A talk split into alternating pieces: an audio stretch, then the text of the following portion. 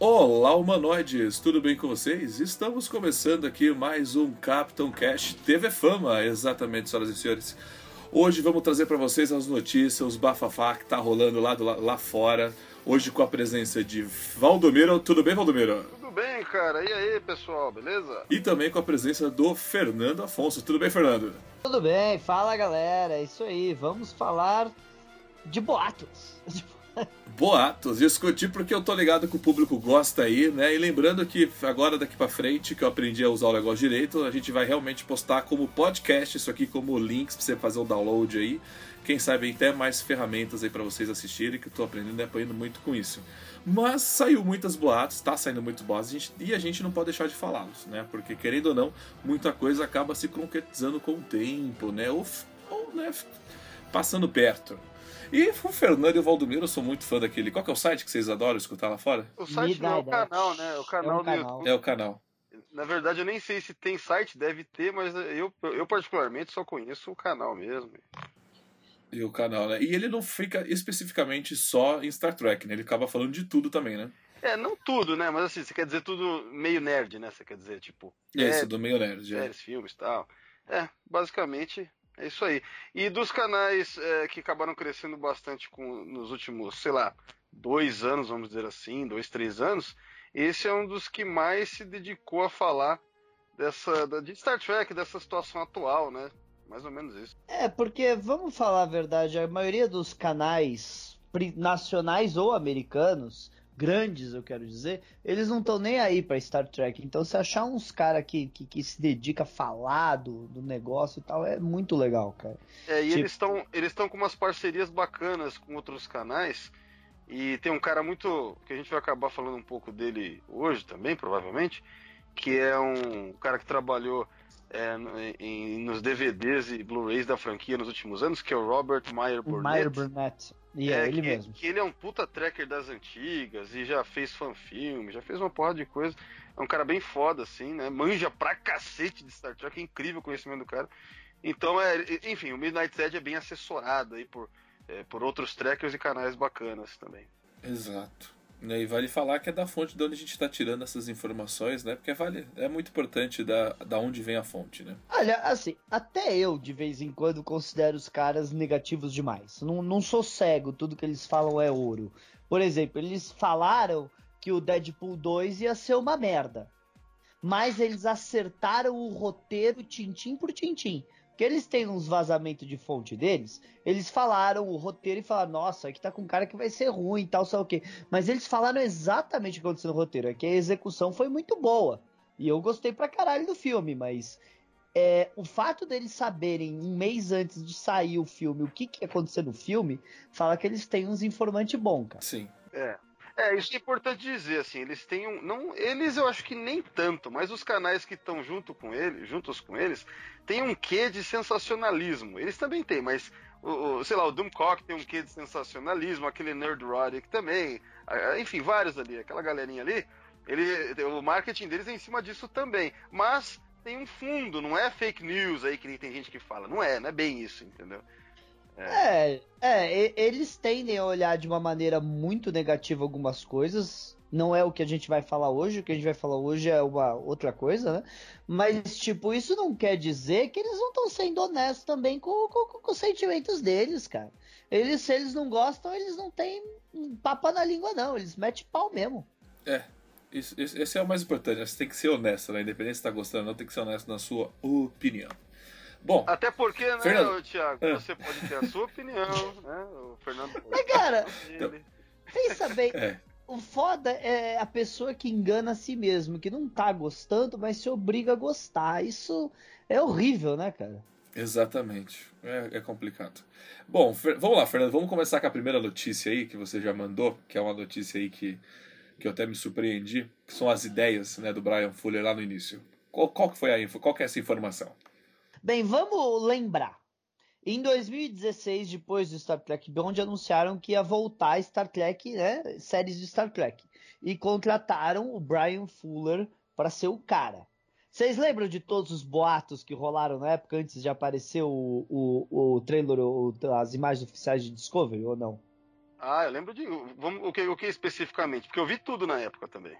É, então, eu lembro que ia ter. Falaram que ia ser uma série que se passava entre a época do Kirk e do Picard, lembra? Lembro, lembro que um dos boatos que eram bem animadores para mim era de que eles iam fazer uma série de antologia no esquema American Horror Story, ou seja, cada temporada personagens e tripulações diferentes no caso e tal, né? Então, e depois daquela daquela Comic Con de 2016, quando foi apresentado o primeiro teaser de Discovery, uhum.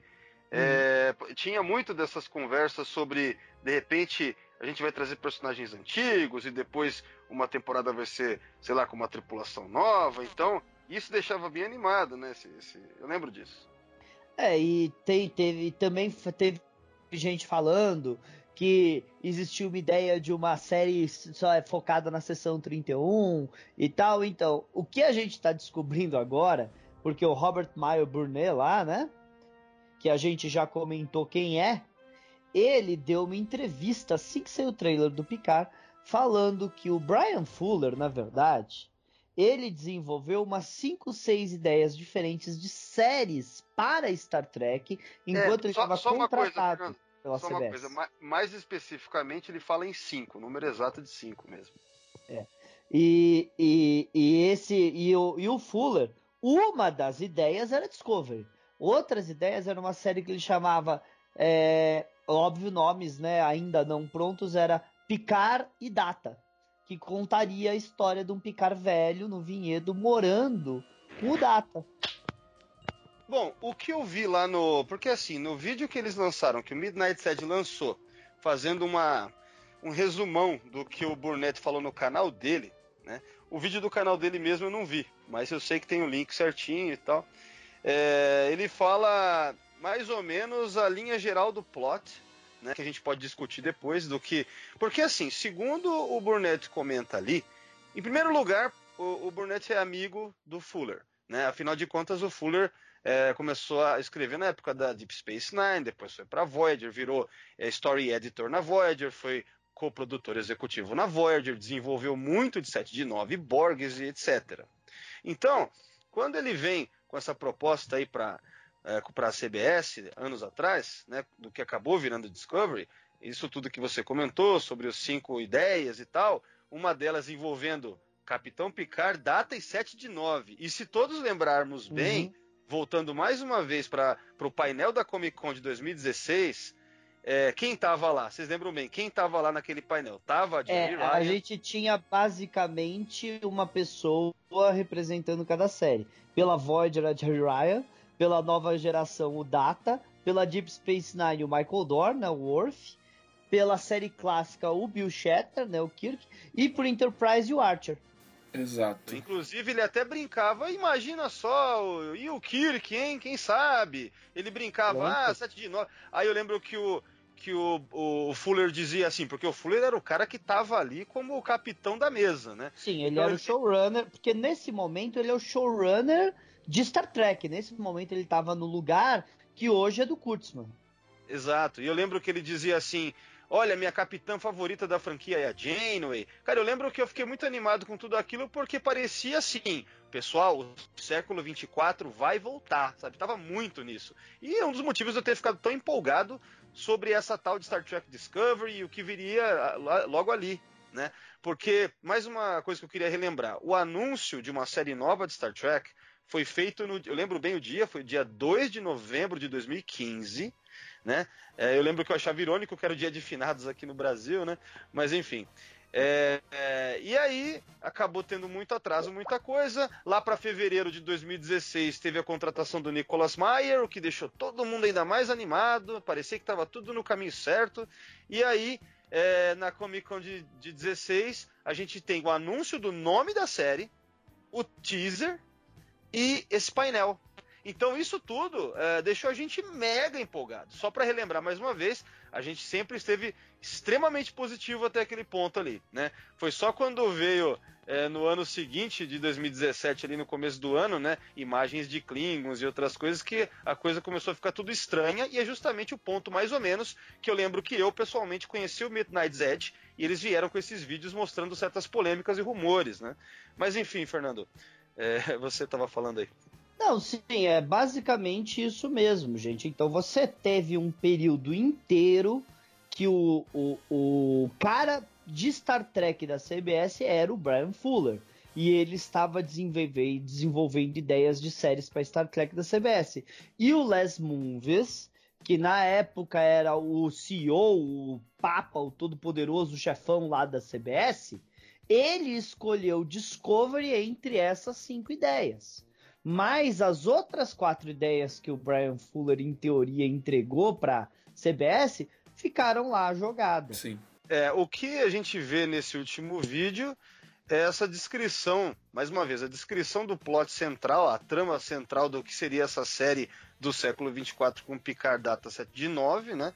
E como que é bem parecido, diversos elementos são parecidos com o que a gente vê nesse trailer tão comentado de Star Trek Picard que foi lançado dia 20 de julho, né, Thiago? Acho Sim. que era isso, dia 20 de julho, foi, foi, lá né? na Comic Con agora de 2019, que é o ano que nós estamos aqui comentando isso. É, uh, eu acho que vale a pena deixar registrado que nós três gostamos do trailer e ficamos empolgados, porque eu conversei com todo mundo aqui conversou, a gente sabe quanto que a gente gostou desse trailer, né?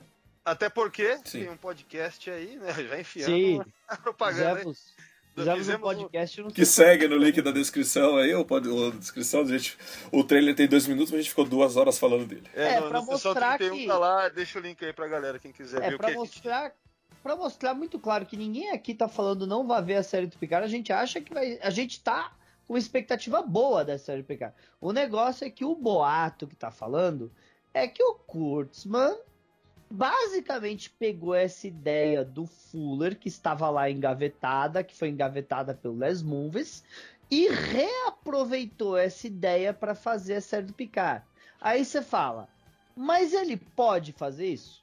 Quando o Fuller desenvolveu essas ideias, ele desenvolveu para a CBS, contratado da CBS. Então, a CBS pode usar isso sem problema nenhum. O é. problema é não dar crédito.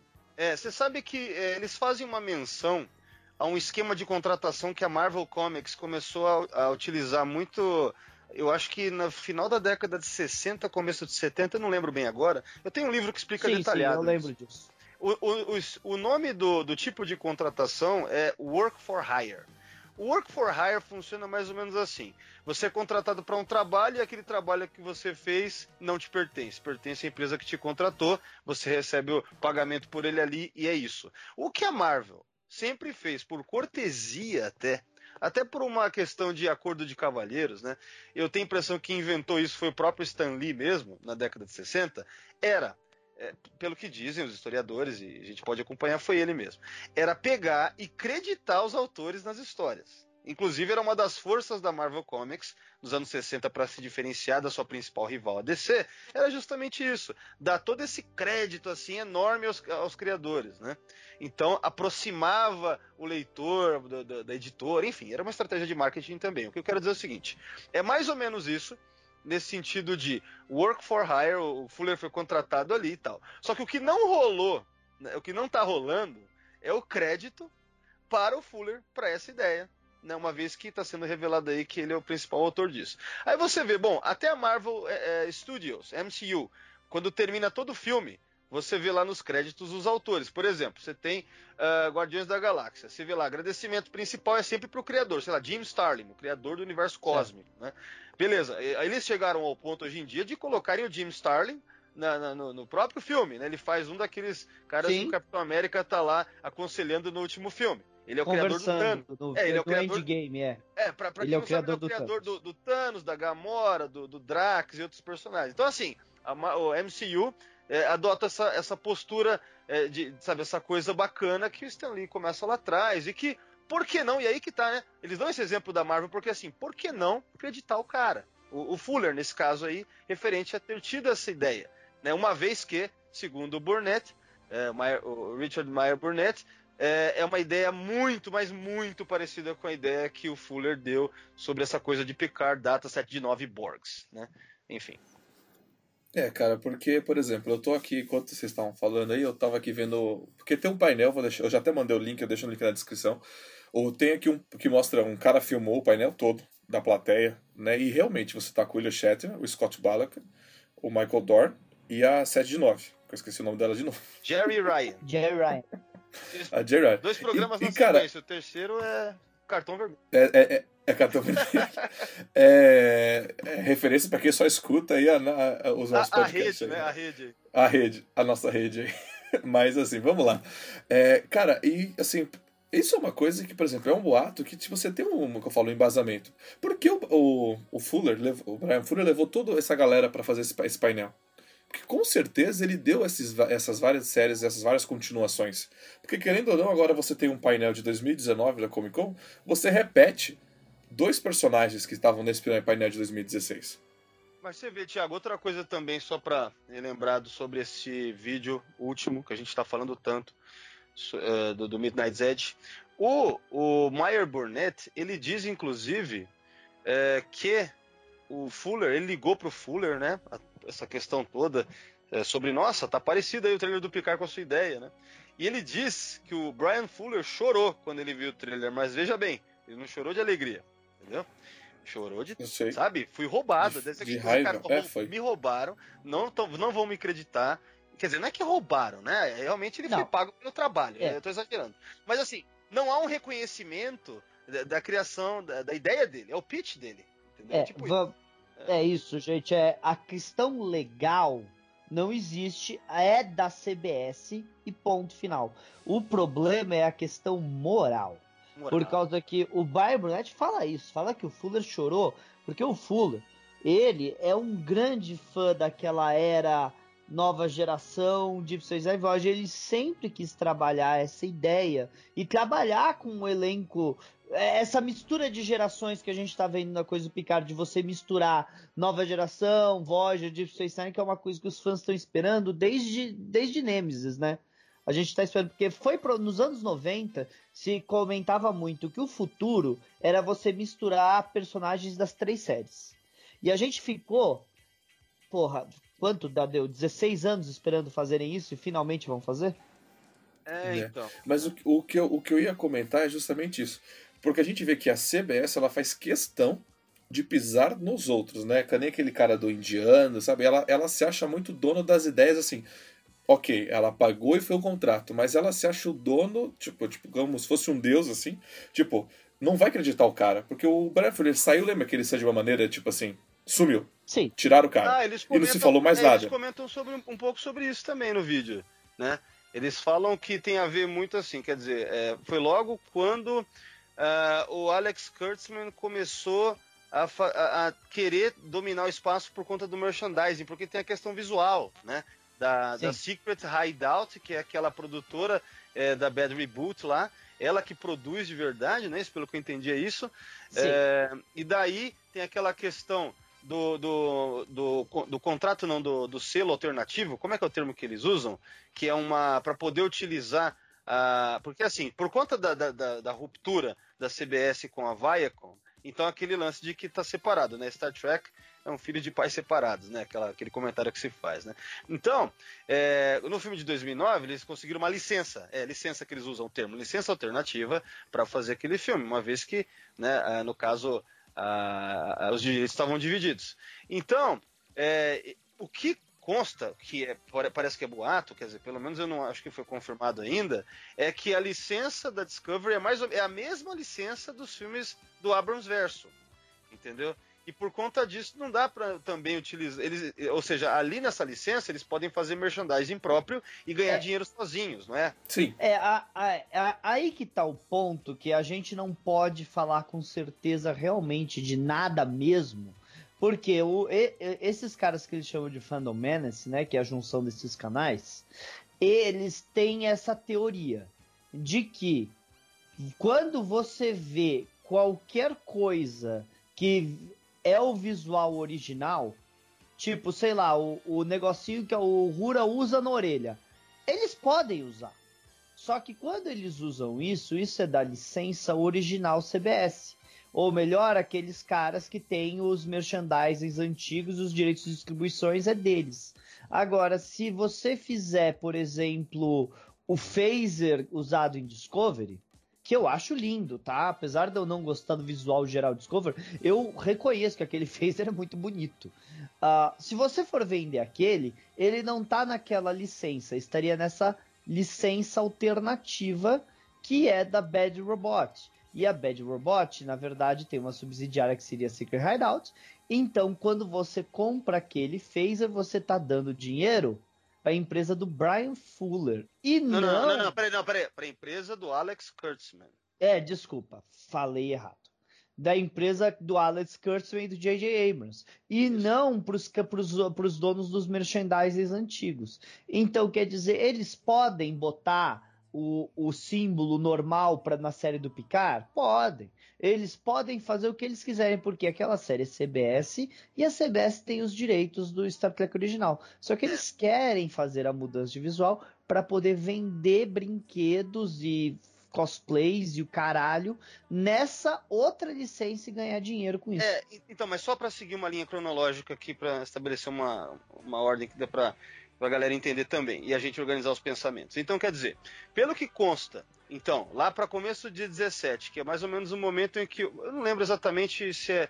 Eu não lembro o mês exato, começo de 2017, Brian Fuller anunciado como saiu da série. Pelo que consta nesses boatos, então, o Kurtzman assume a frente dele justamente para garantir que esse visual, esse merchandising seja produzido dessa maneira, claro, com os 25% de diferença, que é o que dizem que tem que ter para configurar um novo produto, e aí sim ele ganhar grande merchandising, seria por isso, seria por isso que houve divergências criativas, Fuller saiu. Alex, Alex Kurtzman surge, surge na história, e aí o conceito de Discovery original do Fuller, que nós não sabemos direito qual é, foi é, alterado talvez, talvez drasticamente, ou nem tanto assim, essa parte é bem obscura, a gente vai saber talvez um dia, para virar o que Discovery virou, que é essa série que nós temos aí. Né?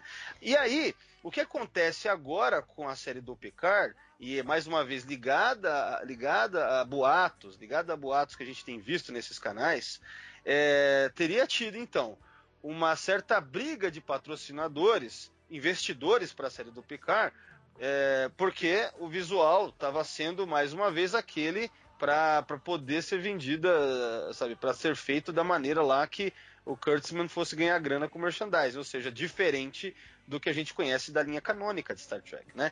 E aí não tá, os investidores não estavam querendo chegar para realmente fazer essa, sabe, patrocinar a série nessa parte, ou seja, na parte de produção, de investimento total nela. Tanto é que o Netflix sai fora porque não queria mais nada com é, isso, segundo esses boatos, porque Discovery já foi para eles uma decepção nesse sentido. Aí entra a Amazon nessa história, de alguma maneira essa questão legal aí é resolvida dos investidores, provavelmente porque o Alex Kurtzman foi colocado de lado, tanto é que a gente tem um novo showrunner, que é o Michael Chabon, e que daí a gente consegue confirmar visualmente no trailer do Picard que, que saiu que de fato a gente vê elementos visuais idênticos da linha canônica, como por exemplo o combat do Picard da época dos filmes, como por exemplo a faixa do Captain Picard Day, entre outras coisas. O né? Cubo Borg também. O próprio né? Cubo Borg, tem... que, que, tem pouca é. diferença, é negligenciável a diferença, o visual do Data, que de qualquer maneira. O visual é do Data, o visual das 7 de 9, os implantes Borgs dela. É, o implante é, é o mesmo? Não, na verdade é. não é bem o mesmo, mas é muito parecido, não é 25% Sim. diferente não, é tipo 10% diferente, entendeu? É, então, mas... É, são coisas que, assim, ligadas a essa, nessa linha cronológica, seria mais ou menos isso. Talvez o Kurtzman tenha sido colocado de lado e a empresa dele no sentido de, da, da produção do, de props e tudo mais, de visual, e, e né, para que a série pudesse realmente ser feita, porque não estavam mas... querendo investir, né? Mas assim, muitas vezes eu, eu não tenho nenhuma notícia de que a empresa dele não é a empresa que está trabalhando no visual do Picard. Mas é o famoso. Se mudou o cara que está dando ordem para eles fazerem o próprio, já muda muita coisa. Sabe? O, é. o, o Kurtzman, uh, ele tinha um protetor muito forte na CBS, que era o Les Movies. Sim. E o que fazia com que é, demitia esse showrunner, fazia showrunner, mas o Kurtzman continuava lá. E, gente, olha, você pode adorar o trabalho do cara, mas vamos fazer uma análise na carreira do cara? O único grande acerto da carreira do Alex Kurtzman, e eu, eu tô colocando esse acerto entre aspas, foi um filme chamado Star Trek de 2009, que é o único que você fala puta sucesso, porque o que mais ele tem de absurdo sucesso na carreira dele, me fala. É, mas assim, aí eu queria perguntar para vocês. Hoje, por exemplo, saiu aí que ele chorou quando ele viu o trailer. Sim. A ideia era dele. Aí eu pergunto, por que a CBS não, trou não trouxe o cara de volta para trabalhar com isso? Eu chuto que é por causa do Kurtzman. É, porque pelo que consta, houve divergências criativas fortíssimas, né? Então, por isso, não devem ter chegado no senso comum. Sim, e... E... mas não vamos esquecer que o Kurtzman ficou por causa da proteção que o antigo CEO Les Movies tinha. Les Movies, Les Movies não está mais lá, mas o Les Movies deixou um contrato milionário de cinco anos no Kurtzman que se alguém quebrar, vai ter que pagar muita grana. Então a CBS pode, a, pode tirar ele como showrunner, mas não pode quebrar contrato com ele. Trazer o Fuller de volta pode ser um problema aí de dinheiro muito grande para a CBS. O que quer queira, queira não, a série do Picard já tá cara do jeito que tá.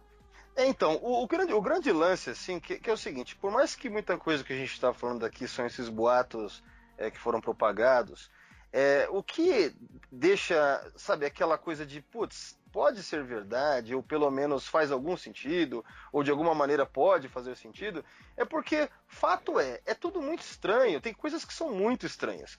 É, essa troca extensa de showrunners que a gente viu em Discovery.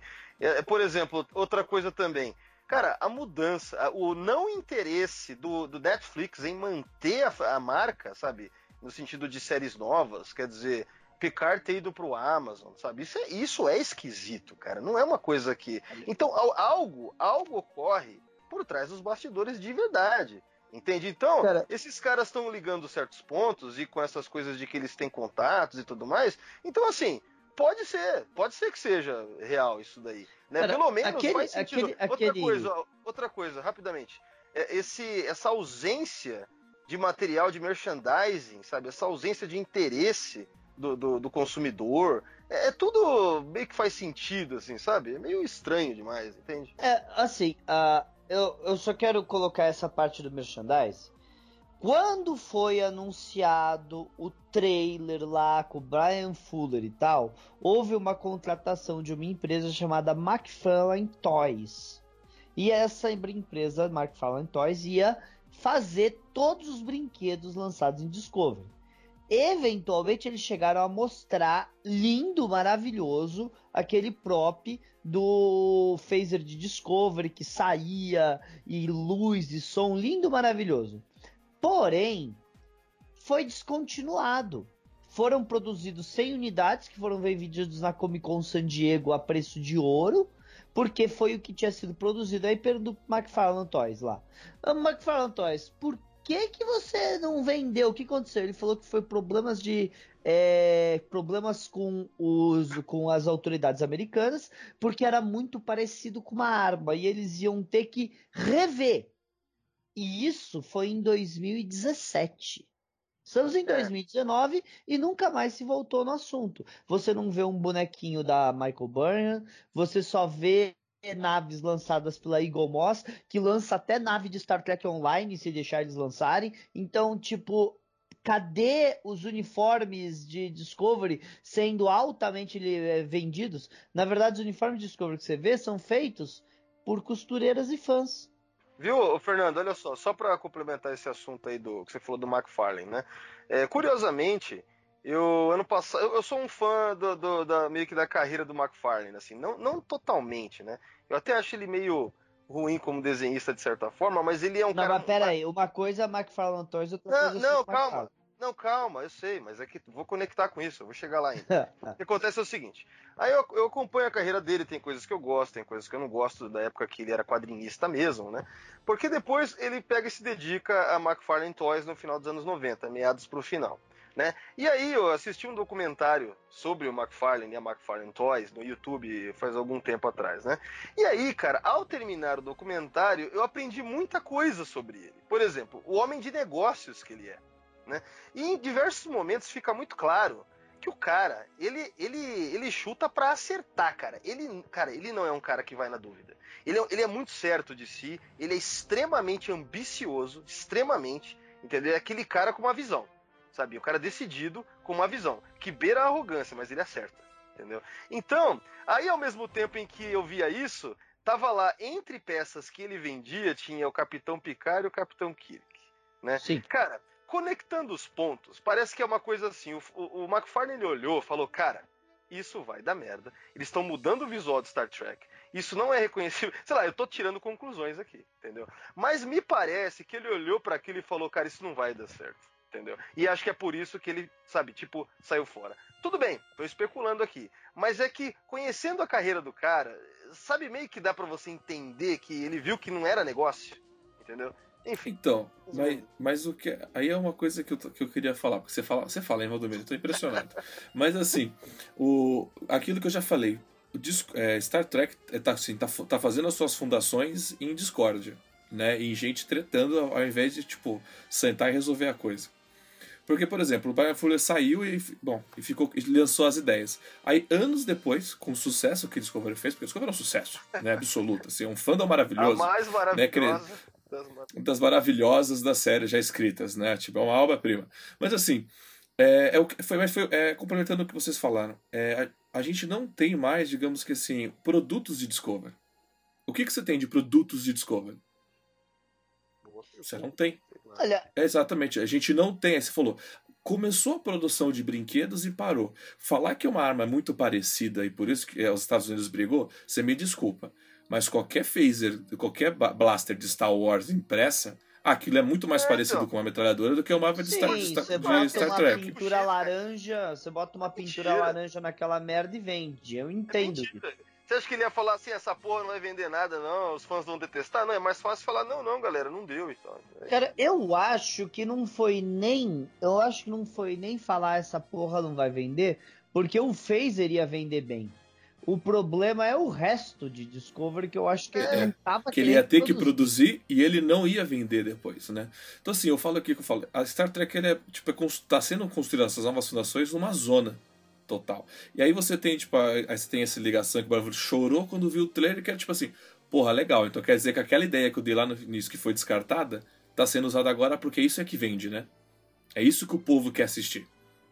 Olha, não existe como você falar que esse trailer do Picard foi absurdamente bem recebido.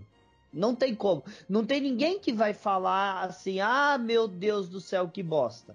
Eu e ó, eu vi alguns comentários aí, inclusive lá no meu canal da Frota, de gente falando que tem que abandonar esses aposentados e seguir com a história do Pike. Para começar, a história do Pike só mudou o ator porque é um desses personagens velho, tá? Diga-se passagem, talvez um dos personagens mais velhos da franquia. É. Não, é Só não ganha do mas... Robert Apple, porque de resto. Sim.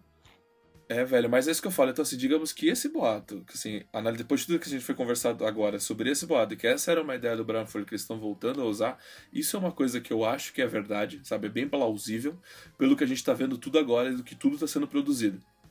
Sim, né?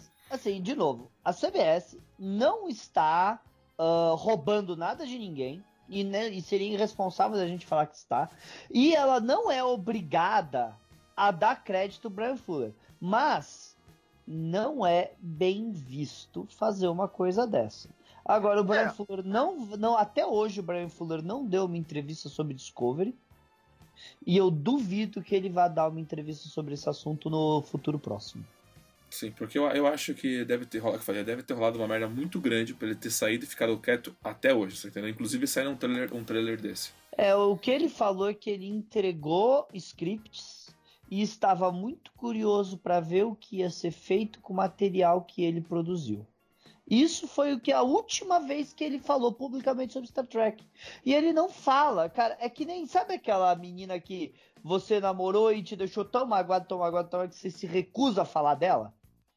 Parece isso, cara. Parece isso. Ele se recusa a falar de Star Trek.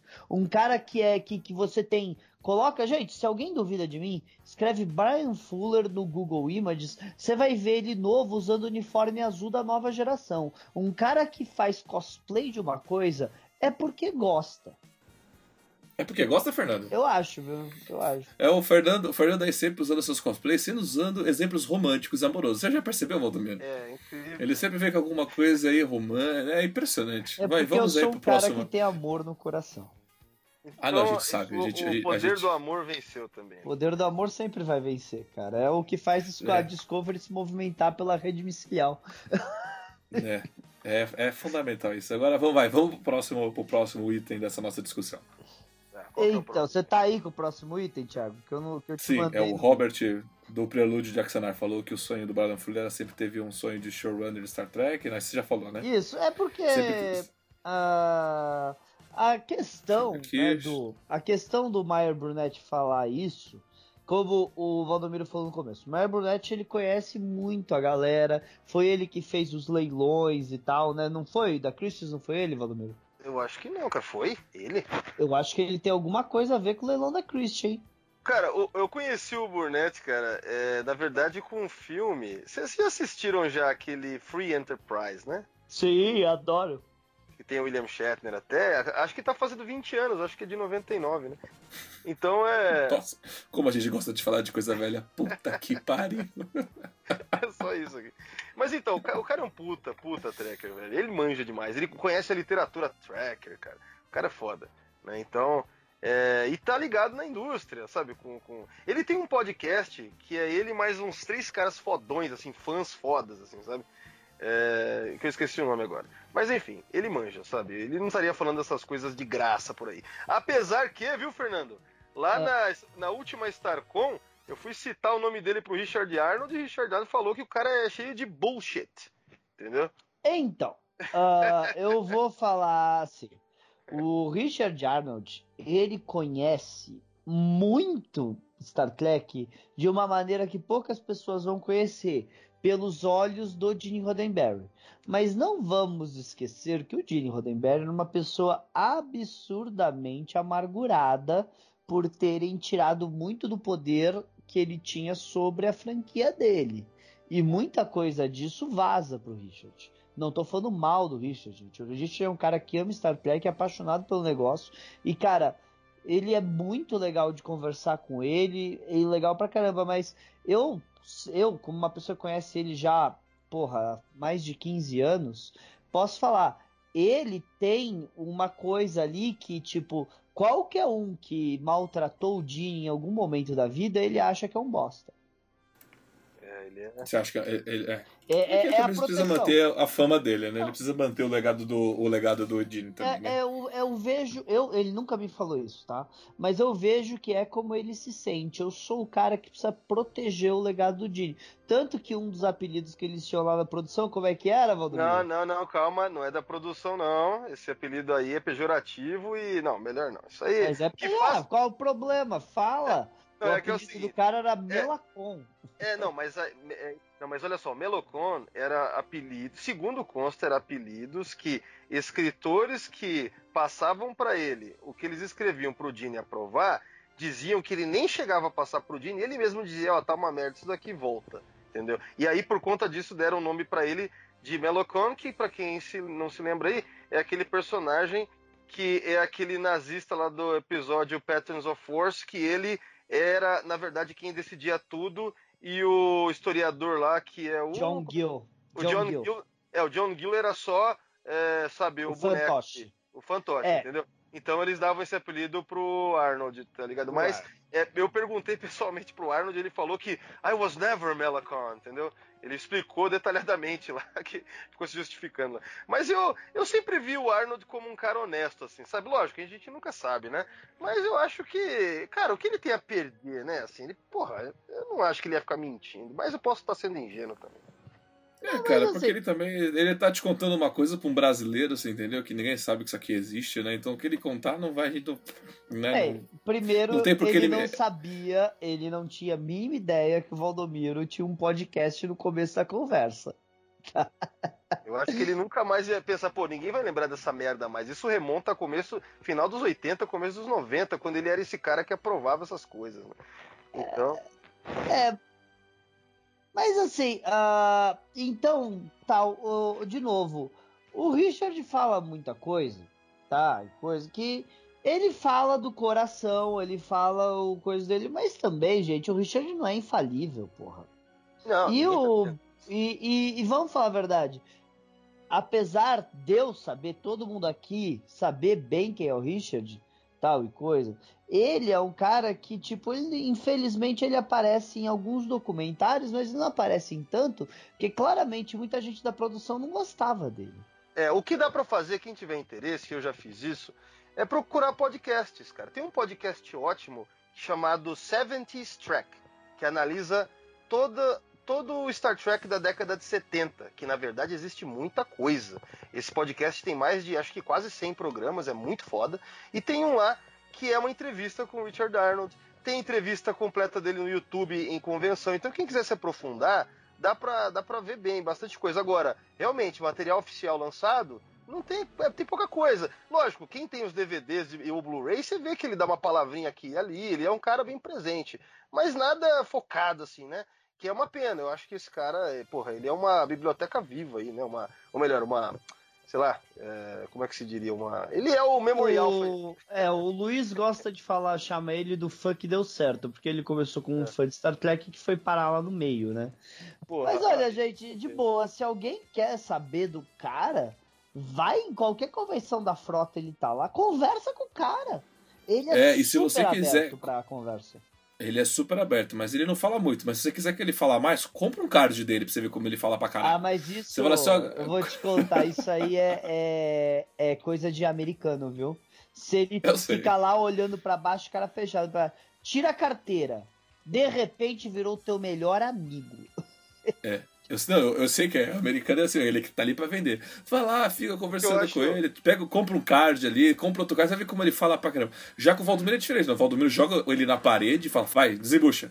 Fala é, mas que o cara. Eu cheguei no ponto que eu, eu fico quieto e ele vem puxar assunto já. Eu já cheguei nesse ponto. Ah, é? é porque agora ah, é. ele já te conhece, né? Sem falar que eu falei, é. eu falei pra ele que você era meu amigo. Eu falei, não, meu amigo, cara, relaxa, tranquilo. não, mas o Fernando é, o que conviveu mas... mais aí. O Fernando deve ter altas histórias aí. Cara, é, deu carona, deu carona pra ele. Vou, tem muita coisa que eu nunca vou contar que ele me falou, que ele me proibiu de contar. Simplesmente ele falou assim. Então é, por que ele contou? Não posso contar. Mas... Não, não mas se você ele. Não, ó, ó. publicamente não pode, mas né. É, negócio, Até, deixa ele morrer que eu conto. Deixa... É, e pelo andar da carruagem aí, infelizmente. Oh, não mata o cara, velho. Não, mas, eu não quero, mas cara. Por mim, ele já tá matando o cara. Mas, mas ô Fernando, o, o Richard Jarney, ele é a fonte definitiva de Star Trek. Você não pode deixar algo assim sem falar. Você tem que falar o, a informação que o cara tem. Não pode ficar preso só pra cara, você. O Richard, sabe, a Frota Estelar Brasil deve muito ao Richard Arnold, cara. Não tem como não admirar o, o, o, a dedicação que ele fez e a amizade que ele tem com a gente, cara. Então, quando chegar o livro da nova frota, deve ter muita coisa sobre o Richard Arnold. Comprem lá, certo? Não é isso? Olha, estamos, a gente pediu para ele, você na honestidade, a gente pediu para ele escrever alguma coisa no livro, só que eu, a gente até agora. Ele cobrou. Não, não, a gente não tem resposta nem de sim nem de não até o momento, tá? Ah, legal. Que... Ele responde ano que vem. É, pode ser. Mas, tipo, a gente quer o Richard com a gente no, no livro, porque ele quer. É a primeira convenção que ele veio no Brasil foi em 95, velho. Olha, cara, eu acho sensacional de verdade que o Navarro conseguiu esse colê com o Richard Arnold. Ele tá aí até hoje, e agora com você fazendo parte, vocês aí tudo. Cara, eu acho isso sensacional. Parabéns aí, nova frota, de verdade. E tem que aproveitar, e tem que aproveitar mesmo, até ele, antes dele morrer, né? Porque depois que morrer fica mais difícil a coisa, né? Porque realmente o, o Richard é uma mão na roda, né? Pra, trazer, pra converter, ter o contato com os caras lá fora, né? Porque é isso que você fala. Quando você fala que o cara é seu amigo, que você conhece o cara, é, você consegue qualquer coisa, cara. Fica tudo diferente. Ah, vamos deixar. Ele não é o único contato que a frota tem, tá, gente? Não é. Ah, a frota depende do Richard. Não, isso não é verdade. Mas. Uh, o Richard Arnold falar bem da gente lá fora ajuda muito. Porque se alguém, por exemplo, vai, eu contratei o foda-se, o Odo, vai. Eu contratei o Odo para vir pro Brasil. O Odo sabe quem já teve no Brasil. Fala, ah, o Richard Arnold vai muito lá. Ligam pro Richard e falou, esses caras do Brasil são confiáveis? Ele fala, não, os caras são confiáveis, cara, vai lá. E aí a gente tem essa, é, é, essa facilidade, tá? Então, mas a gente conversa diretamente com os agentes dos caras, tá? E não que o Richard Arnold faz tudo pra gente, mas ele dá esse aval, sabe? Viu? Só, só para tentar, eu vou tentar conduzir de volta ao assunto, só porque tem uma ligação aí. Richard Arnold, eu tinha falado do Meyer Burnett, então é legal do Arnold que ele tem é, essa ligação, ele conhece esses grandes fãs americanos que alguns deles a gente vê que estão envolvidos em canais aí, que estão com voz ativa, são bem vocais, e alguns deles, assim como o Burnett, é, conhece até alguns podres que estão acontecendo aí, segundo é o que parece, né? Então, que é o tema aí da ideia desse podcast era esse, né? Falar Sim. sobre. E, Olha... e aí eu ia perguntar, eu tô aqui para perguntar para vocês mais, eu ia perguntar para vocês agora. Digamos que com tudo isso de boato, né, com essa mega mudança de Jornada nas Estrelas, aí eu pergunto para vocês. Você acha que eles lá estão satisfeitos com o rumo que eles estão levando? Ou você acha que eles não estão satisfeitos e estão tentando voltar lá atrás para tentar resgatar alguma ideia boa? Eu vejo o seguinte: a CBS é uma empresa que quer dinheiro. A CBS não está nem aí se quem faz Star Trek é o Brian Fuller, é o, é o Kurtzman, é o Richard Arnold. Eles estão pouco se fudendo. Se eles verem que dá mais dinheiro uma série com os atores velhos do que uma série com atores novos como Discovery, eles vão investir nisso. Só que lá atrás alguém decidiu que era uma jogada de é, monetária mais inteligente e investir em atores jovens, obviamente mais baratos, tá? Para conduzir o negócio, que qualquer merda que tivesse um Delta e o escrito Star Trek ia vender. Então a questão agora vai ser esse futuro aqui, porque a, a CBS tá se lascando se Star Trek é isso aqui. Eles querem dinheiro, dinheiro. Então, eu acho assim, o Fernando tá certo, é, mas a questão é, para fazer dinheiro você tem que cativar as pessoas, né? Isso aí é regra comum de Hollywood, né? Como você cativa, né? Pode ser com tiro, explosão e bomba, tipo, sei lá, Transformers. Né? Transformers, é. é que, ou, que, que, a essência daquela franquia é essa. Já Star Trek é, fez seu nome não foi por isso exatamente, apesar de também ter seu, a sua leva de tiro, explosão e bomba. Só que assim, não é isso que leva Star Trek a ser o que virou nesses 50 e tantos anos já, né?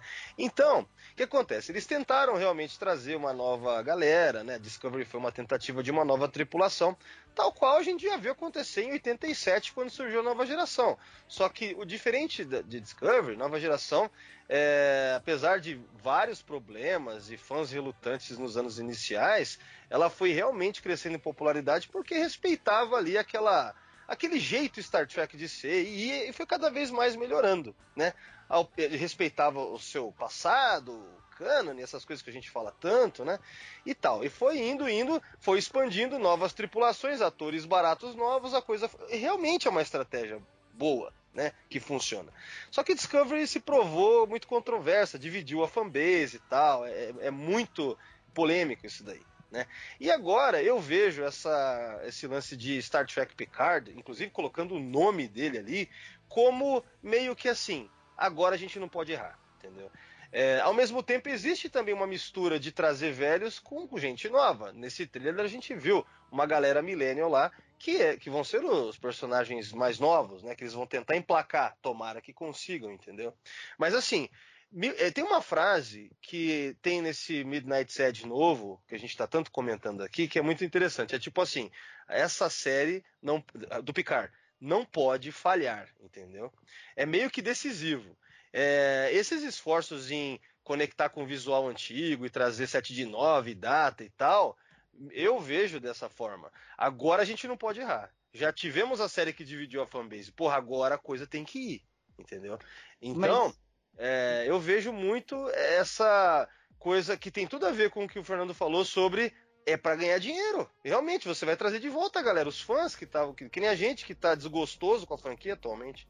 Né? Mas olha, eu, eu dei hoje, né, no dia que a gente tá gravando, eu dei uma notícia lá no canal da Frota que já estão cogitando um Roberto Picardo, doutor da voz, de uma segunda temporada de Picard.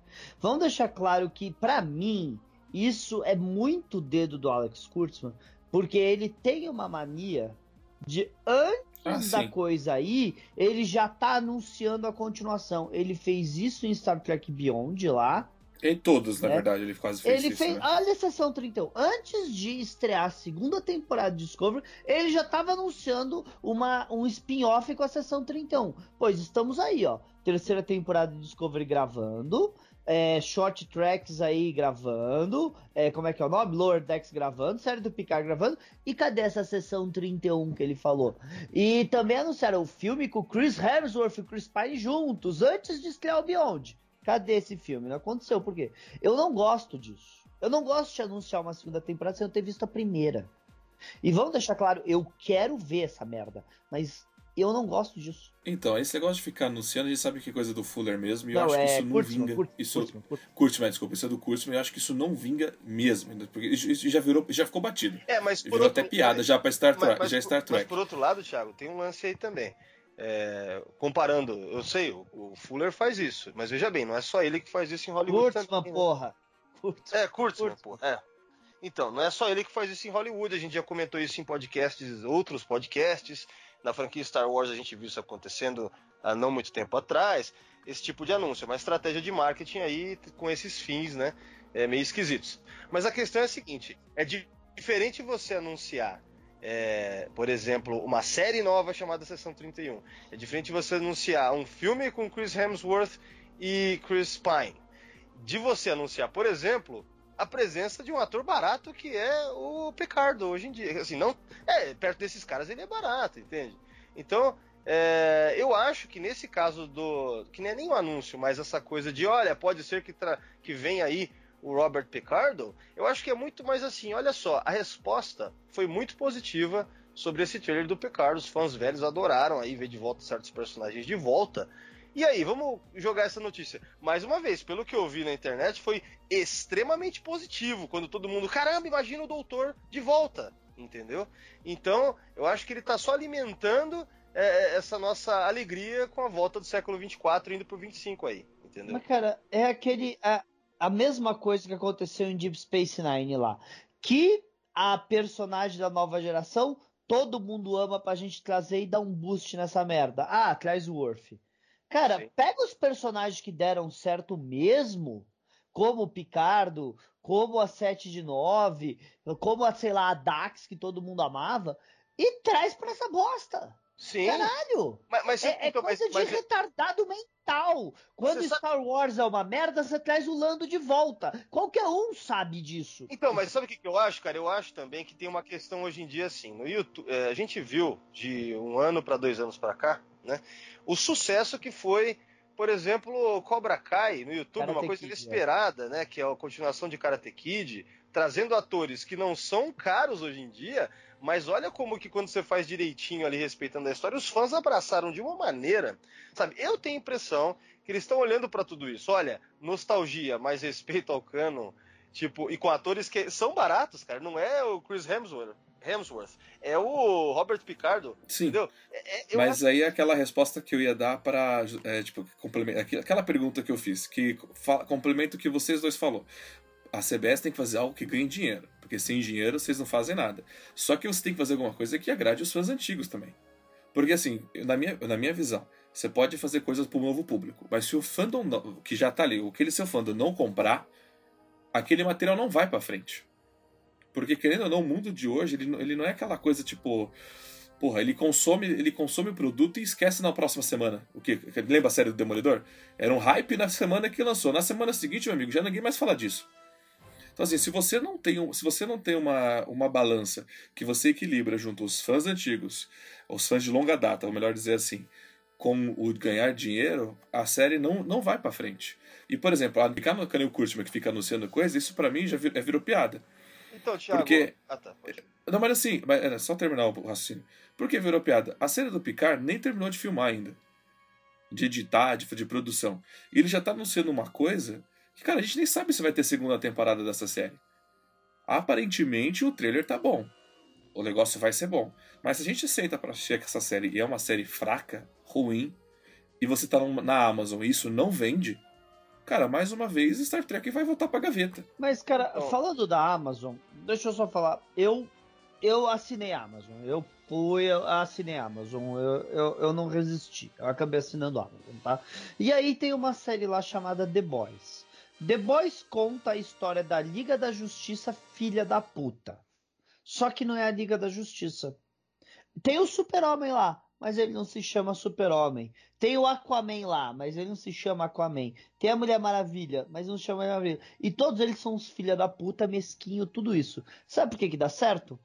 Porque não é o Super-Homem. Você quer criar uma série de ficção científica com um olhar escuro, mal e o caralho a quatro? Dá certo.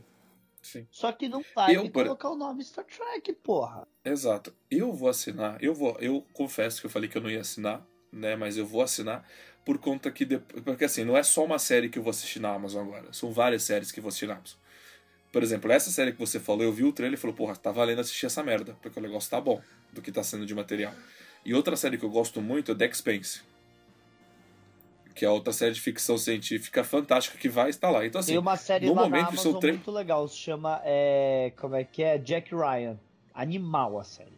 Também tá na É, só, então, mas ô, só, só uma coisa aí, Fernando. Você falou do The Boys, mas ao mesmo tempo, aquele negócio, se eles não respeitarem o original, porque The Boys é uma adaptação dos quadrinhos. É uma adaptação dos quadrinhos, sim, mas então, vamos quer falar a verdade. É um quadrinho tão conhecido como Liga da Justiça? Não, não, não, claro que não. Mas uma da, dos É do mesmo jeito que, é do mesmo jeito que o Umbrella Academy é uma adaptação dos quadrinhos, mas ninguém conhece essa merda. Não, mas então, mas é aquele negócio. Se eles não fizessem uma adaptação legalzinha, também ia ter um monte de gente metendo o pau aí. Eu vejo que os fãs de The Boys estão tão ok com o que tá rolando aí, né? Eu nunca É, li. Então, mas, é- mas, é, mas é o que eu acabei de falar. Os fãs do The Boys até o momento, mesmo que é uma- um fandom pouco, é esse fandom, esse pouco fandom que vai gerar o conteúdo. É eles que vão gerar vídeos e conteúdos de reviews. E, e aparentemente até o momento a crítica tá como? Tá média, sabe? Não tá negativa, pelo menos. Mas que, E é isso que vale. Então, assim, imagina ah, assim, Star Trek, tem pouca gente que assiste essa merda, ok. Mas quem tá pouca gente que assiste isso aí tá falando o quê? Tá falando bem ou mal? Então isso vai bombar. É a mesma coisa o Cobra Kai. O Cobra Kai é uma série, é uma série excelente. E tá, é super agradou os fãs antigos. E é por isso que tá indo pra frente. Cara, por exemplo, a Star Wars foi comprada pela Disney por 4 bilhões de dólares. Gente, 4 bilhões de dólares é absurdo. Aí você fala, mas como uma propriedade pode valer 4 bilhões? Gente, nenhuma propriedade vale 4 bilhões. Mas Star Wars vale porque junto com ela vem fãs aficionados que vão eh, comprar qualquer coisa que tá escrito Star Wars. Não é a marca que vale, é o, o produto agregado dela dos fãs. É. Quando eu decido fazer uma nova série de Star Trek, eu não tô fazendo uma nova série de Star Trek só por causa que ai, é uma ideia linda de futuro. Porque existe uma galera absurda que vai consumir qualquer coisa escrito Star Trek, é por isso que faz a marca valer dinheiro. Então, respeita essa galera, porque você não pode perder esses caras. É sua série, sua marca vale 1 bilhão, 2 bilhões, 3 bilhões, porque ela já vem com o consumidor. Tudo que você quer um, quando você compra um produto e você já tem o consumidor, porque achar o consumidor do teu produto é uma merda. Respeita o cara, porra. Exatamente. E eu, eu fiquei bem triste, assim, vendo que o Brian Fuller, tipo, viu a série, chorou se isso é real ou não, mas eu, eu fico triste, porque assim, você tem uma ideia que você cria, que você desenvolve, e que o outro vai tocar pra frente, né? E que você não pode nem falar nada, porque se for falar bobear, você toma uma multa cara ainda por cima, né? Então essa é uma coisa que, que tipo, que eu acho que é triste na CBS, né? Sabe? Mas Porque, porra, você tem boas pessoas produzindo bons, bons roteiros e você não usa essas- esse, esse pessoal, né? É, às vezes eu, eu, eu, eu sei, vocês falam que eu faço comparações amorosas, mas imagina que você ficou casado Ah. com uma pessoa há 50 anos. De novo, é, não, não, não, a gente não fala isso, é você Não, que faz mesmo, Cara, né? você Fica ficou, tranquilo. você ficou casado com uma pessoa durante 40 anos. Aí quando a pessoa tá lá velha, você chega e fala, então, você é um dinossauro, eu não quero mais nada com você, vou casar com uma menina de 20. Ué, tá certo. É a mesma entendi. coisa. Não, exatamente isso. Eu, durante 50 anos, sobrevivi com esses fãs fanáticos, mas eu não quero mais vocês. Agora eu quero aqueles fãs millennials que são jovens e atraentes. É, isso Então, aí é o essa, futuro do essa Trek. comparação foi meio ruim aí, eu não entendi muito bem, não. Não, não, Porque- você não entendeu porque você é o filho da puta. Entendeu? É isso porque você não entendeu. Ó, É, eu- porque você é o maldito. Mas a comparação foi boa. Mas vai, fala aí antes da gente encerrar, Ah, vai. antes de encerrar, eu acho que deve estar até nessa pauta aí que vocês fizeram, que eu não vi qual é, mas deve ter alguma coisa sobre o re-merge, né, da, da CBS com a Viacom. Não é Na verdade, eu Não, não botei na pauta, mas podemos. Eu, eu não botei na pauta, mas podemos discutir. Que A gente não falou, a gente não falou dessa união em nenhum, nenhuma das nossas mídias? É, Olha, não, Não falei sobre isso. Eu, eu comentei isso numa live da, da, da frota. Na verdade, não foi eu que comentei, foi o Zulu que comentou que estão falando que no final do ano fiscal vai reto Paramount e CBS vão voltar a ser uma coisa só com a Vai. É. Tá, deixa eu. Isso deixa eu vi. deixa eu- Então, não, você pode falar, mas só vou confirmar isso daí, já que a gente não falou, vamos só falar. Isso saiu em vários sites, inclusive no Track Movie, né, nos, nos sites oficiais, saiu realmente que é isso daí, que vai voltar essa união. Não, mas pode olha- falar, Mas Valdomiro. olha só, eu só- também só tô trazendo aqui, porque como a gente tá se baseando muito no vídeo do Midnight Edge, eles falam isso ao final também. É mais ou menos o seguinte, né? O ponto principal. Quando teve o split lá da. Foi da Viacom. Com a CBS, né? E a Paramount, ela é da Viacom. Quando isso aconteceu foi em 2005 ou 2006, eu não tô lembrado agora. E, é, e o dono da porra toda era um cara lá que eu não lembro o nome, um cara bem velho e tal. Hoje em dia, quem, tá, quem assumiu o papel desse cara é a filha dele, certo? Uhum. A filha desse cara, ela é uma grande advogada, vamos dizer assim. Ela tá lutando por essa, por essa, esse remerge faz tempo. E cada vez mais, na verdade. Tá intensificando isso daí. Parece que tá nas mãos dela. No Midnight Edge, eles têm vídeos que exploram isso mais a fundo, mais do que nesse último. Então, é, meio que assim, se isso acontecer, parece que vai ser por causa dessa mulher, entendeu? Que ela é a, é, é a pica do bagulho aí, que ela que manda, entendeu? Hoje em dia, que eu esqueci o nome dela lá. Tá, É, tá Redstone, qualquer coisa assim. É, Redstone. É isso, alguma coisa Redstone, exatamente, né? E é, um dos, pelo que consta lá no vídeo do Midnight Edge, um dos grandes motivos, uma das grandes coisas que estão impulsionando isso a acontecer é justamente por causa de Star Trek, para que isso fique unificado de novo, que haja essa reunificação, até porque hoje em dia o grande lance são os universos compartilhados no, no- no- na, na- na fantasia, no, no cinema, nas séries e o caralho. Sim. né? E é algo que Star Trek já fazia, né, desde o final dos anos 80, começo dos 90, vai, vamos dizer que quando começa a ter os crossovers, né, a gente vê isso acontecendo, filmes e séries no cinema, da franquia e tal. Então, hoje o que a gente vê um MCU da vida fazendo, Star Trek fazia before it was cool. Lógico, não é nesse nível que o mundo inteiro se rende a Marvel, não é nesse nível. Mas quer dizer, aquilo já era um experimento nesse sentido muito grande. Lógico, havia outras franquias que faziam em menor grau também, é, como Stargate e tal, outras coisas. Mas Star Trek era o grande lance nos anos 90 disso, foi, levou a fundo essa coisa. E provavelmente eles devem ver o potencial, sabe, para hoje em dia algo nesse sentido, se tiver tudo unificado direitinho sobre, sob o mesmo teto. Então É. seria esse um dos grandes motivos para que haja logo essa reunificação. É, deixa, de- deixa eu tentar só colocar isso que o Valdomiro falou. Ah, a, produ a Paramount comprou a Desilu, a empresa original que produzia Star Trek nos anos 60. A Paramount sempre produziu Star Trek. Sempre produziu Star Trek. Não, mais especificamente, peraí, mais especificamente, mais ou menos na metade da segunda temporada da série clássica. Sim. No final, você já começa a ver o logo da Paramount em episódios É. como The Ultimate Computer, por exemplo. É, que é, eu lembro bem que eu fiz um podcast sobre o episódio Immunity Syndrome e ele é o primeiro a ter o logo da Gulf and. Western. É. É, não é nem a Paramount, é a Gulf and Western junto com o da Desilu, né? É uma coisa assim. Sim, porque a Golf Western é a Paramount, tá? É. Mas então, a... só que nessa época quem passava Star Trek na TV era a NBC. Quando chega nos anos 80, a, a que eles vão lançar a nova geração, eles contratam a CBS para fazer a distribuição das séries. Mas gente, a CBS era distribuidora. Não, peraí, peraí. E- ô, Fernando, tem algum erro aí. Porque assim, na, pra nova geração, a gente sabe que eles foram usar o sistema de syndication, na Sim, verdade. é o sistema de syndication, mas bota no teu DVD pra ver o que que aparece no final de todo o negócio. CBS. Porque era syndication, mas quem fazia o sistema syndication de distribuição pra eles era a CBS. Então, para não fugir Não, muito do por quê? assunto. Porque eu lembro bem, não, peraí, é que eu lembrei daquele documentário da nova geração, que eles tentaram que fosse um show exibido pela TV aberta da CBS e não conseguiram. Entendeu? Sim, sim, sim, eu sei disso.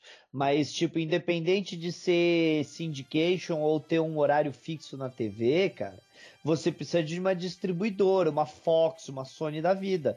Era Mas não era. Paramount. Não, peraí, não era Paramount Television. Não, A não, Paramount é a produtora que produz.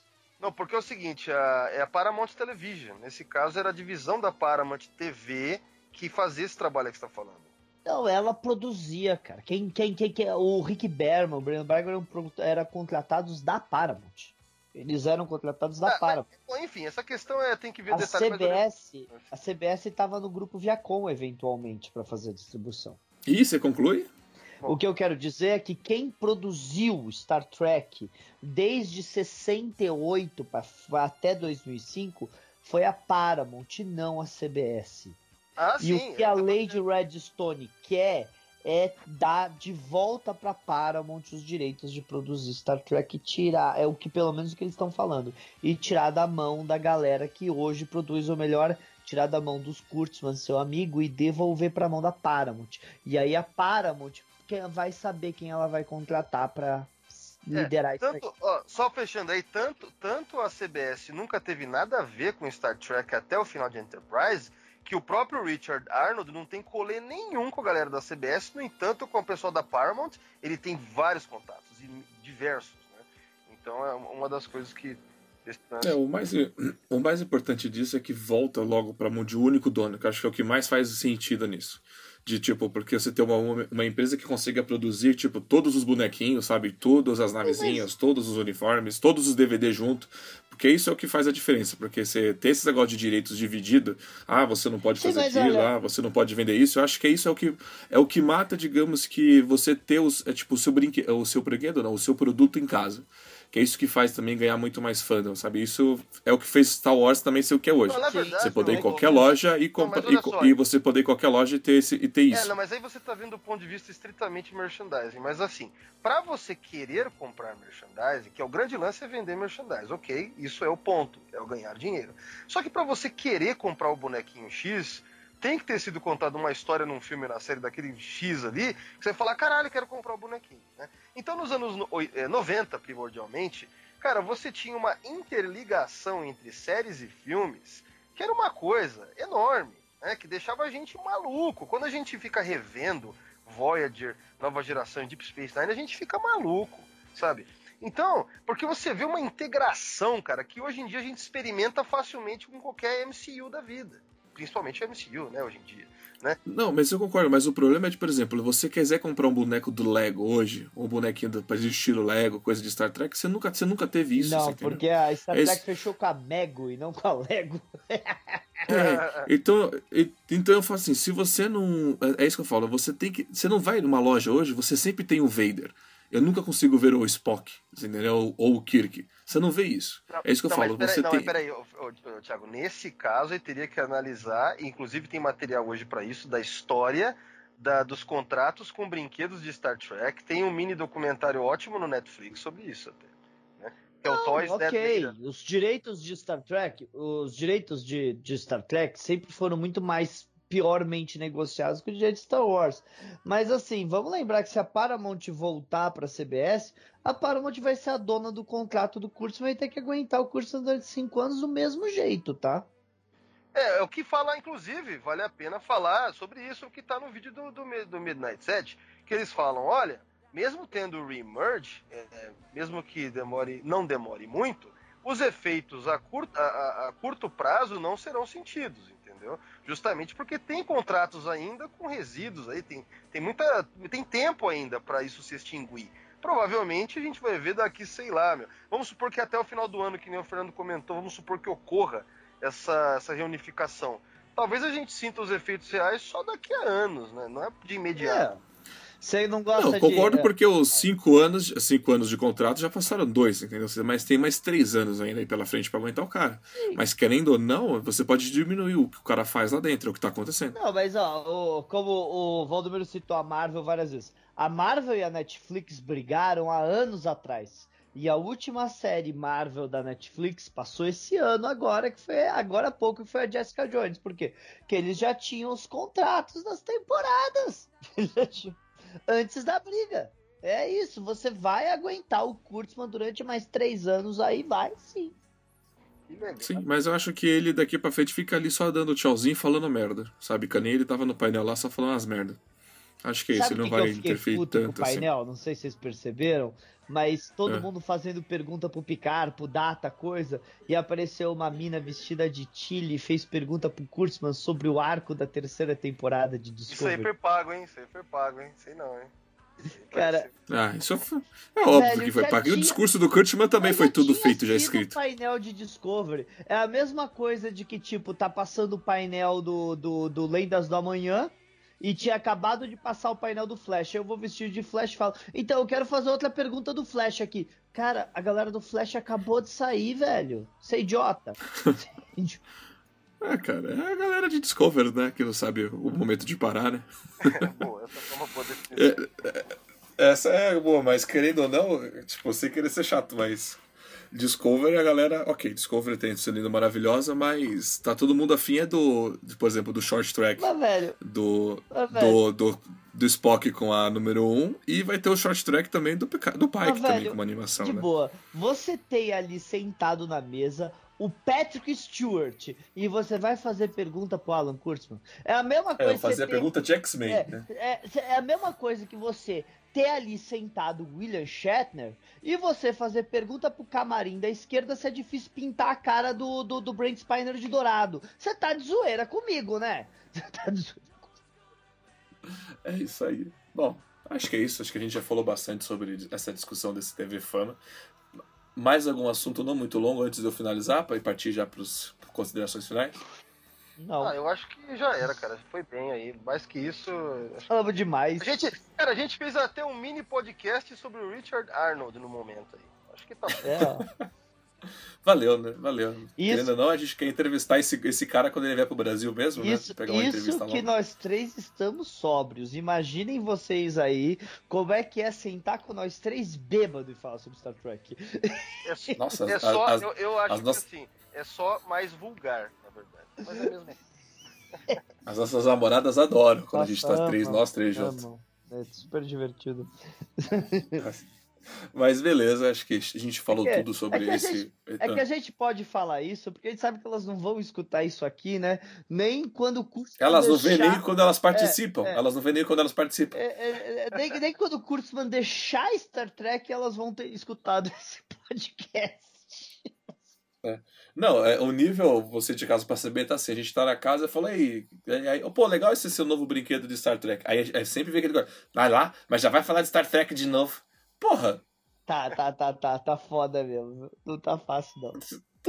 Não, tá difícil. E aí, Bom. Pra aí, aí o eu mando. Aí sabe que é o mais filha da puta de tudo? O mais filha da puta de tudo é que a gente, a próxima vez que o Valdomiro vier pra São Paulo, sabe o que ele vai falar? Pô, e aí meninas, vocês escutaram o podcast lá do Thiago? Fal- Falamos de vocês. É. Né? Não, O mas- mais filha da puta de todos. Não, mas sabe o que que é engraçado? Eu mando, por exemplo, eu mandei uma foto pra eles do novo boneco do Picard que eu comprei. E no grupo estão as nossas namoradas. Eu mandei a foto, olha que legal, o novo boneco do Picard que eu comprei. Aí veio uma mensagem no meu particular da minha namorada falando: Por que, que você não me contou que comprou esse boneco? Porra, toda vez que eu falo de Star Trek, você briga comigo, fala que eu só falo de Star Trek? Por que será que eu não te É. contei? Olha aí. Não, mas a, a- mas a namorada, ela quer tipo aquele negócio da nova frota, né? Ela quer que você. Ela quer, ela quer tipo, pagar por mês pra receber informação exclusiva com você. Você não, você não pegou esse lance. ela quer primeiro que você mande pra ela a mensagem, e depois você dá uma horinha você manda pro grupo. Tem que ser assim. Não, mas Tem que ser Mas assim. ela não quer falar comigo. O, o sócio da Nova Frota querem falar de Star Trek. Ela não quer falar de Star Trek. Mas quando eu falo de Star Trek com os outros, eu tô errado porque eu não, eu não falei com ela antes. Mas se eu falo de Star Trek com ela, eu só falo de Star Trek. Cara, a, a Luísa definitivamente tem que ouvir esse podcast aqui. Tô, tô só ganhando. Olha lá. Na verdade, lá. o Valdomiro tá gravando só essa parte da conversa e vai mandar pra ela pelo WhatsApp, né? Exatamente. Boa, Fernando. Boa, vou fazer isso aí. Bom, senhoras e senhores, então vamos chegar aí pro encerramento desse podcast.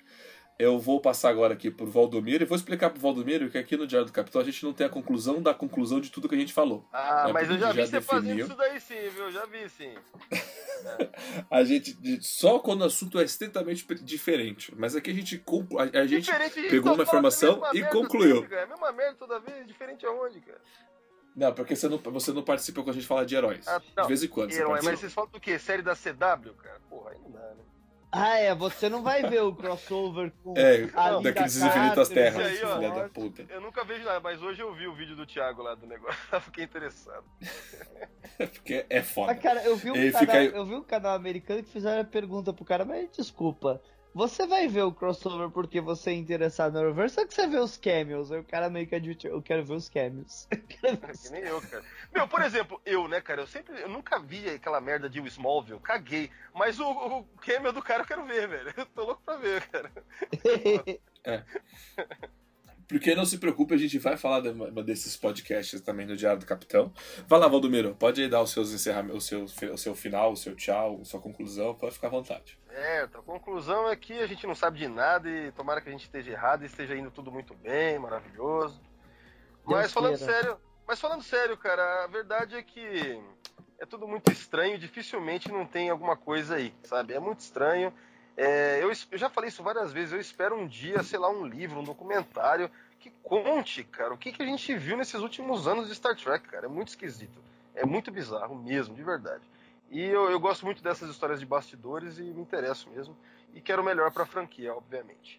Então, encerrando, é, acessem o Sessão 31, www.secal31.com, podcasts de Star Trek. O Fernando e o Thiago são colaboradores lá também. É isso. O último que a gente lançou foi sobre o trailer de Star Trek Picard. Né? A gente fala isso no momento aí. Vão lá, a gente fica um tempão falando sobre um monte de coisas, especulações também, tal, a gente curtiu. É isso aí. Valeu pela participação, Thiago, um abração e até mais. Falou! Valeu, Valdomiro, pela sua participação aí. O link, lembrando que sempre tem link, também tem vídeo do canal do Valdomiro lá no canal do Diário do Capitão.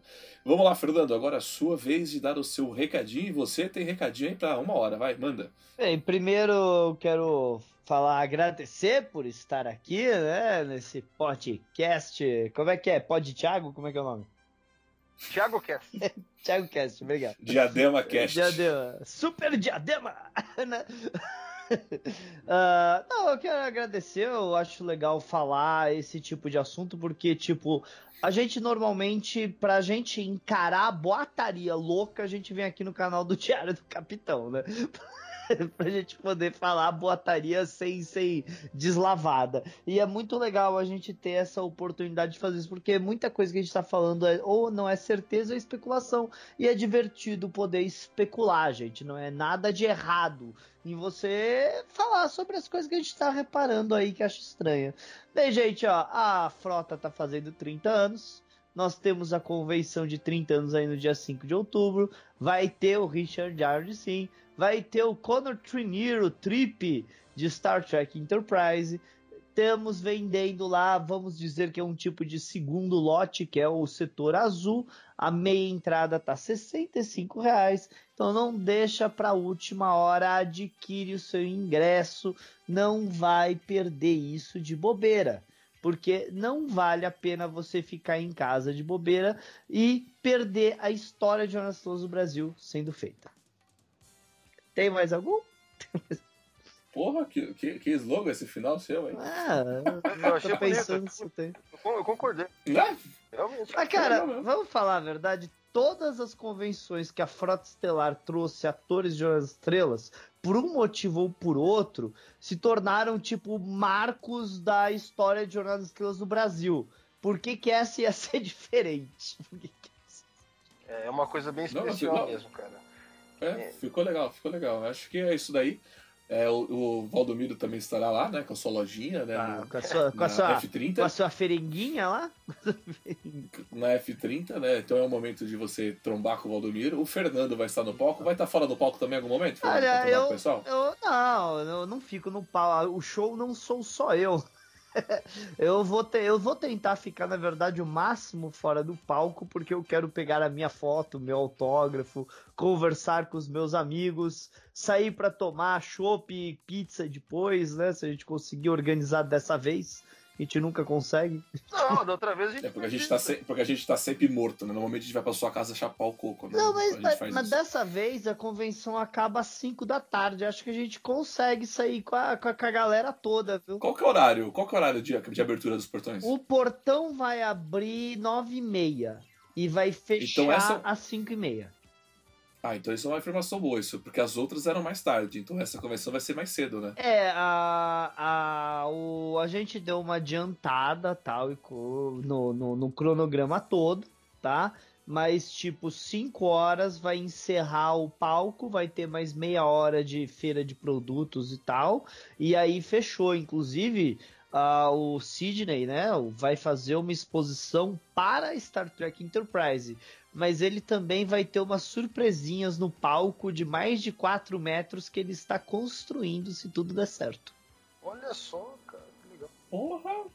Da hora isso, hein? Fiquei curioso. Eu gosto dessas construções, eu gosto de trazer o, o mundo da, da É. série pra. pra Ah, você lembra que ele construiu uma coisa lá pra, Sim, pra ele, TrackerCon? ele construiu pra TrackerCon, ele construiu os, os cérebros lá, o do. Vai, qual que é o nome daquilo? É, o dos senhores de O Do É seu o- district- district- Ele construiu em tamanho real, gente. O cara, ele, manda, ele é muito foda isso. Tem que ter uma casa grande pra fazer isso.